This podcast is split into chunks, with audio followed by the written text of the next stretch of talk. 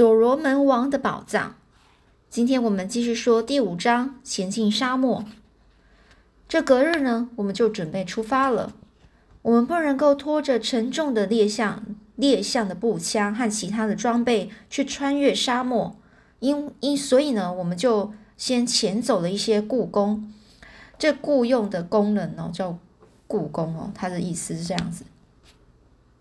我就安排了一位上年纪的当地人为我们看管工具，直到我们回来。对于要将这些心爱的工具交给这么这一个贪心的、贪婪的这个土著老贼呀，也就是这位当地人啊，我实在是非常的难受啊。所以呢，我就采取了一些防范防范措施。这防范措施是什么呢？我先呢就把所有的步枪装上了弹药，并叠成了一个。锥形的一个形状，我告诉老翁，一旦碰了枪支就会走火。而他呢，这位老翁啊，就是当地的这一个当地人啊，这个上了年纪的当地人。他立刻用我的八孔径枪试验，没想到真的走火了。这一头正回这个牛栏的一个公牛，碰巧呢就中弹了。这后坐力也让这个这个老人呢。就是跌了个仓，就是跌倒。他吃惊的为了失去一头公牛而暴跳如雷，暴跳如雷，非常生气啊！因为这头牛是这位呃这个上年纪的这个当地人呢，是他是厚着脸皮要我支付，是因为这一头牛呢，就所以这个人啊，这个老人啊，他就厚着脸皮要我去支付给他那个报酬啊，就是钱呐，还他钱呐。而现在说什么，他也不敢再碰了，碰这些枪支了。这老翁啊，就说：“把这些该死的东西放到屋顶上吧，否则他会把我们全部杀光的。”我就告诉这老翁啊：“如果我们回来的时候发现东西短少，那我就用我的魔力，就是魔法，杀了他还有他的全家。要是我们死了，然后呢，这个老翁老翁啊，这老人企图呢去偷这些东西的话。”我就会化成鬼，然后使他的牛都发疯，使他的牛奶变酸，使他的生活变糟。我也会吹出枪的恶魔，以一种他不爱的方式跟他说话。听完这些，他发誓会像照顾自己祖先灵魂般的细心的照料的。而这一个老翁啊，他是一个十分迷信的一个卡菲尔老人啊，但是呢，也同时呢，也是一个大恶棍啊。就是一个坏人。将工具呢整个都处理妥当之后呢，我们准备的我们就准备呃，就是随身携带物。那这个随身携带物呢，要准备五人份哦。那其中呢，就是亨利爵士、古德上校、我，还有乌姆宝帕，还有文特沃格热哦，我们这些人的一些随身随身的携带物。这些的装备呢，必须要非常呃小巧哦，就是不要太大。满足呢，就是路途上所需，就是因为我们要走的是沙漠，所以我们这些带的东西呢就不能太大，又不能太重，所以呢，每个人必须要负担的是大概四十磅以下的一个重量。这内容物包括三把快步快步枪、两百发弹、两百发的子弹哦。乌姆宝帕跟文特沃格勒呢，他们是专用的两把这个温彻斯特连步。连发步枪啊，连发啊，就是可以一直不断的、不断的就是呃发呃那种把呃就是开枪的、发子弹的哦、开火的那一个这两的的那个那种枪哦，然后呢加上两百发子弹，五个考考温特水瓶，那这个考温特我在想是一个品牌吧，那这个呃其中一个水瓶呢。大概就是呃六百毫升，六百 CC，所以呢，呃，总共五个的话，那大概就是呃这里面啊，全部大概十二公升的水。那所以呢，水啊要非常充足。五条毛毯，二十五二十五磅的肉干，十磅最好的这个混珠礼物，一种混珠啊，这种呃用漂亮一种珠子。串成的那一种礼物，那我不知道他为什么带这个。那我们接就先接下去看。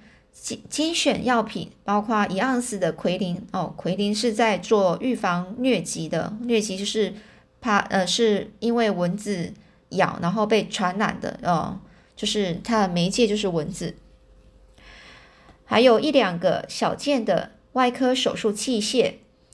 那刀具呢和数种生活用品啊，例如小生活用品，例如像是指南针、火柴，或者是带式带装式的过滤器哦，可以过筛哦，那种防尘的哦，呃，烟叶就是烟草，然后一把泥铲，然后一瓶白白兰地，还有衣服。白兰地是一种酒，非常烈的酒，还有衣服哦，这是全部的装备了。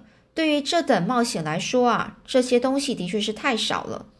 但是我们不敢携带太多的东西，因为穿越炙热沙沙漠，增加每一盎司的重量都是一个沉重负担。但是我们不不能够再减少东西了，除了必需品外，不带其他的物品。我承诺送给每个人一把上好的猎刀，这才成功说服三名当地人与我们同行到第一站。大概二十英里远的地方，他们每个人就背着满满载水的那种葫芦。我们决定在清凉的夜里动身。我告诉三名当地人，我们打算去猎捕鸵鸟，因为沙漠盛产鸵鸟。他们吱吱喳喳的说了一会儿，又耸耸肩的说我们疯了。这样一来呢，一定会变渴死的。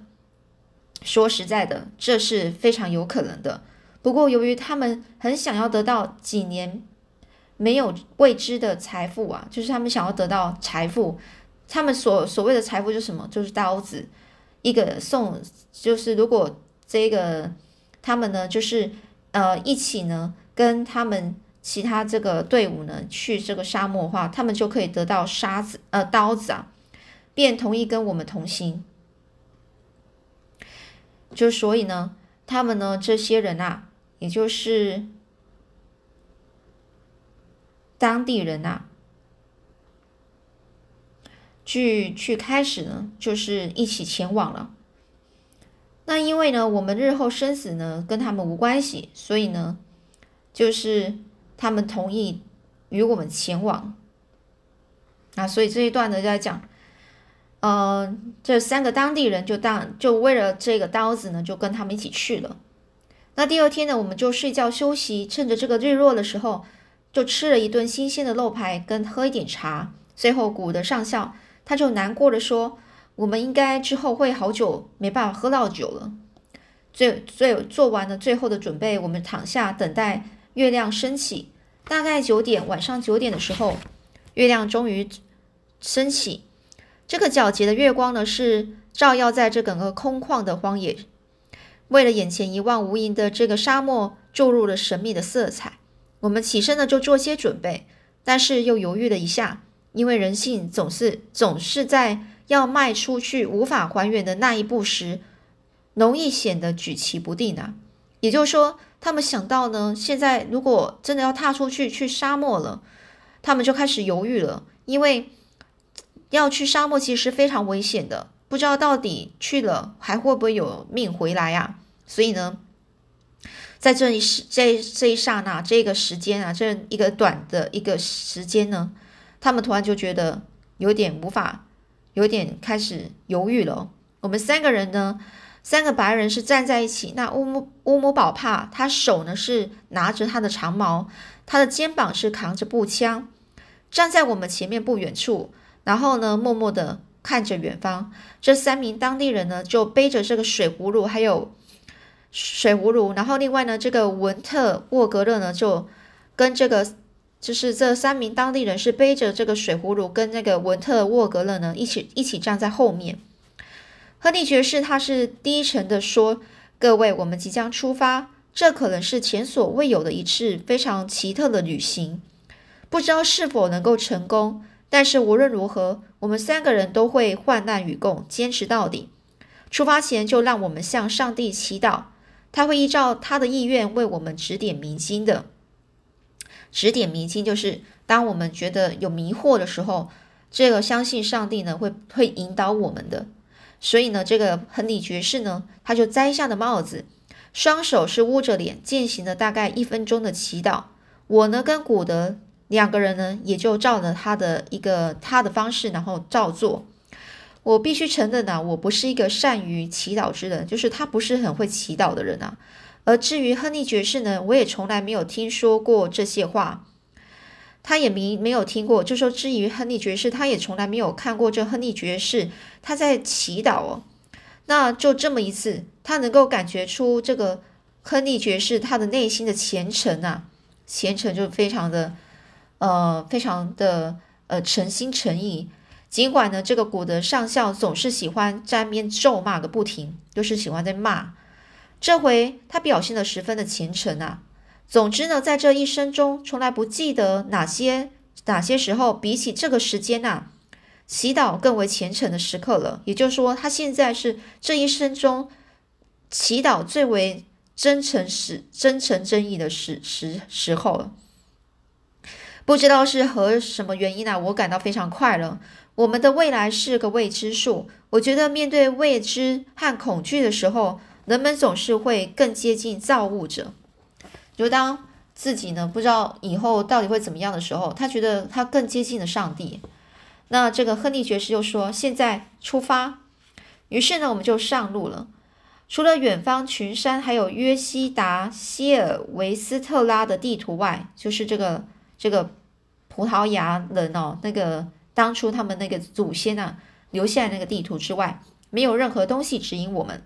而这张地图就是三百年前啊，三世纪前啊，一名垂死、濒临疯狂状态的人在一块这个亚麻布碎画碎片上面所画的。所以呢，它并不是一件非常完美的作品。也就是说，它可能看起来不是很很好，很容易懂哦。可能搞不好你看那地图就是看不懂他到底在画什么。但我们成功的希望全部都寄托在这一个地图上面。如果我们不能够找到地图上标志的那个位置，也就是说沙漠的中央，距离起点约六十英里处的这个臭水池，也就是说，如果他们没办法找到这个臭水池，那我们将可能啊渴死在沙漠中。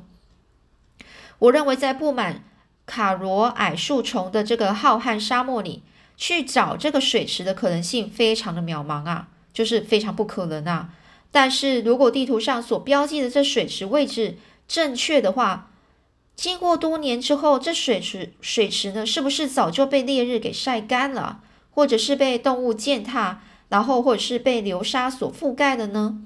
到底这么意意思说，经过那么多年了，这个水池它怎么可能还会在呢？这是一个疑问呢。我们约悠悠的，就是开始悠，开始非常的。呃，沮丧，呃，就是呃，那个心情呢，是不是特别乐观的那种感觉？我们就在这个深夜里呢，慢慢安静的、极静的就穿越了大漠。凯罗矮树丛经常绊到脚，然后会阻碍我们前进。沙子呢，也会跑进这个皮靴里面呢，还有古德的猎靴、猎靴、猎猎，呃，打猎的猎猎靴。每走几英里之后，我们必须停下脚步，然后去倒出靴里的沙子。尽管呢，天气是非常阴阴暗，然后是灰蒙蒙的天空，空气中啊仍然飘着一种黏腻感。因为呢，这夜晚的气候比较冷，我们前进的是算还顺利。行走于沙漠之中的人啊，感最感到孤寂呀。正确的说，应该是感到极为压抑呀。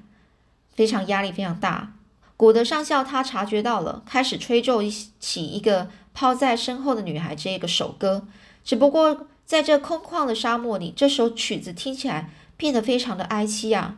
于是呢，他就不用，他就停下来不唱了。不久呢，发生了一件事情，我们一开始非常震惊，但很快的大家就爆发大笑，就开始大笑了。这古德上校曾经当过水手。他很会使用这个指指南指南针啊，或指北针，因此呢，他就拿着这个指南针啊，就就站在最前面，然后带领我们走。我们一票人是跟在后面。突然间，我们听到一声惊叫、惊讶声、惊叫声啊！结果呢，古德上校就消失了。然后我们四周呢，就开始响起非常奇特的一种叫嚷声、喷鼻声、呻吟声，或是拼命的蹬脚的声音。蹬脚的意思就是说。脚底一直在踩着某个地方啊，那种的声音啊。在这昏暗的光线里，我们只能够远远的看到这沙堆上有若隐若现的这种模糊奔跑的影子。几名当地人呢，他就想丢下东西准备要逃跑，但是突然又想起不知道逃去哪里，于是大家呢就趴在地上大叫说：“有鬼，有鬼！”亨利爵士呢和我呢就很吃惊的站在那里。当我们明白那是古德上校朝山那方向飞奔而去的时候，我们仍然感到非常震惊啊！很显然啊，他是骑在马上，疯狂的喊叫着。接着他举起双臂，我们听见“砰”的一声摔地、摔地的摔在地上的声音。那到底那是什么声音呢？发生了什么事啊？我们下次再继续说喽。